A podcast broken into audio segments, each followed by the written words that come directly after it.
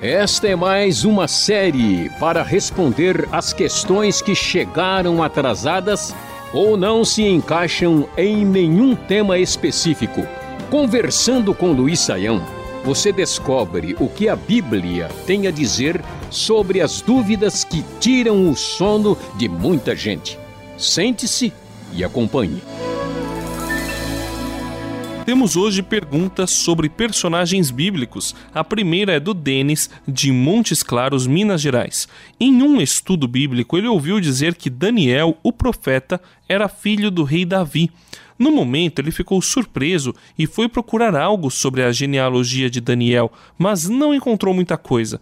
Ele duvida que seja verdade, pois na época do cerco babilônico em Jerusalém, quando Daniel viveu, os filhos de Davi já estavam mortos, de acordo com o Denis. Dá para esclarecer essa confusão aqui, professor?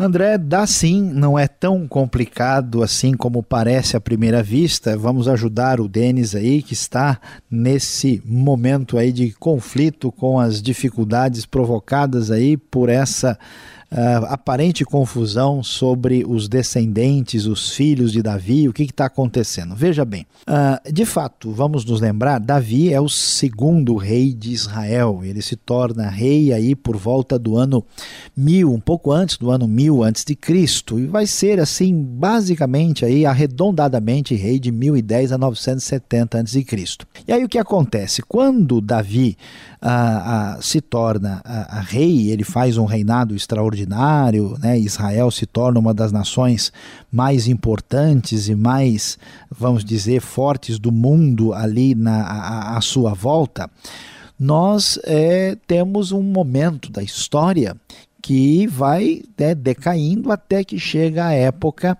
em que esse reino se divide, aí vai ficar só o reino do sul, que é Judá, e esse reino de Judá vai entrar numa situação de, de problemas e de decadência durante um bom tempo, até que, como foi mencionado aí, André, nós vamos ver os babilônios invadirem né, a cidade, destruir Jerusalém, destruir Judá. E nessa época, Daniel é um rapaz jovem que é levado para a Babilônia. Então, como é que o Daniel pode ser filho de Davi? A grande verdade é que havia 12 tribos em Israel. E Davi pertencia né, à tribo de Judá. A tribo de Judá é a tribo proeminente do reino do sul. Quando Israel é dividido, a nação fica o reino do norte, Israel, com dez tribos, e o reino do sul vai ficar com Judá e Benjamim, sendo a tribo proeminente, clara, claramente aí, né, a tribo de Judá.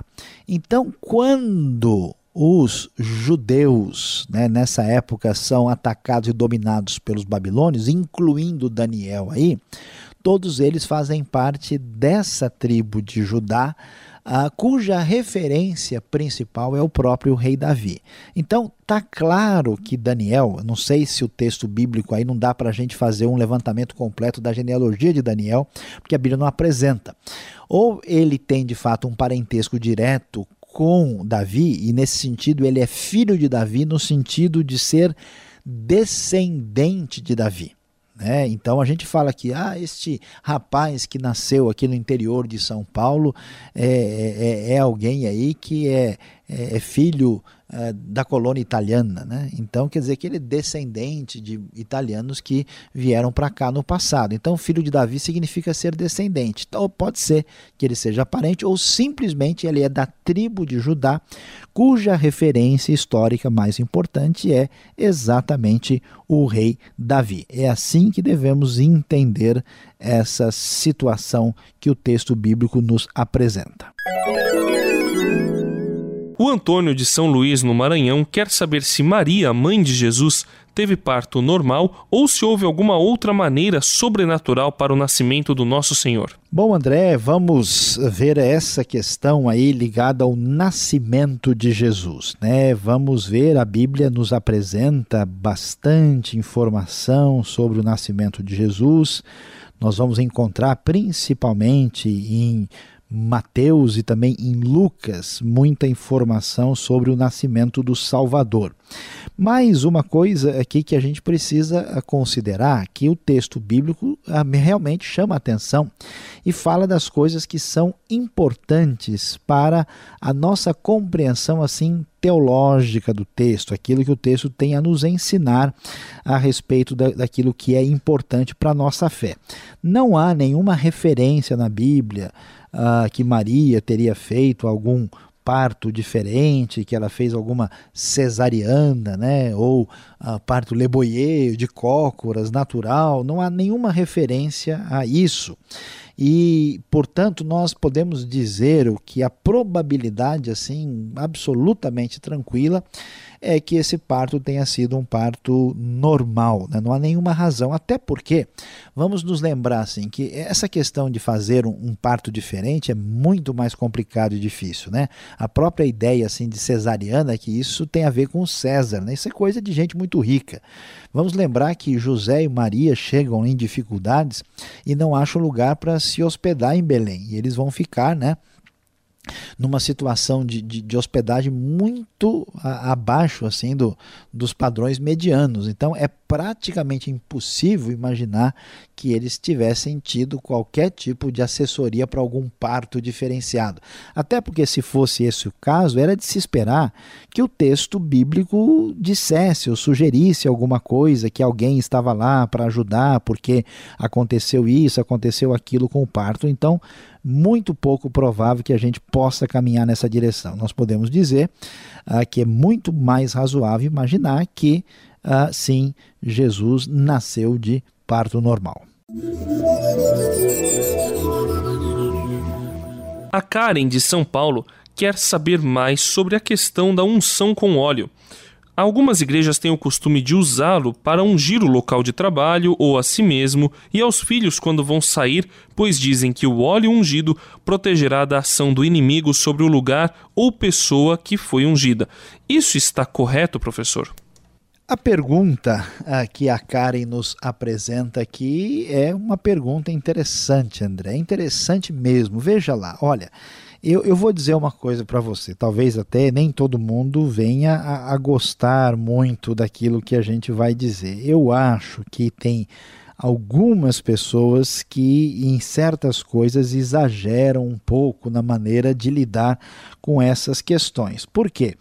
Porque, veja, em nenhum lugar a Bíblia sugere para nós que a gente deve fazer assim unção com óleo à torto e à direito. Né? A gente, na verdade, no Novo Testamento, nem tem ênfase nisso. Tem só um versículo lá em Tiago, capítulo 5, versículo 14, que aconselha a ungir com óleo uma pessoa que está doente. E, aliás, é, isso ainda é, é da seguinte maneira: se a pessoa está doente, diz o texto, essa pessoa deveria chamar a, né, a liderança, os presbíteros da igreja, para que orassem por ele e fizessem a unção com óleo.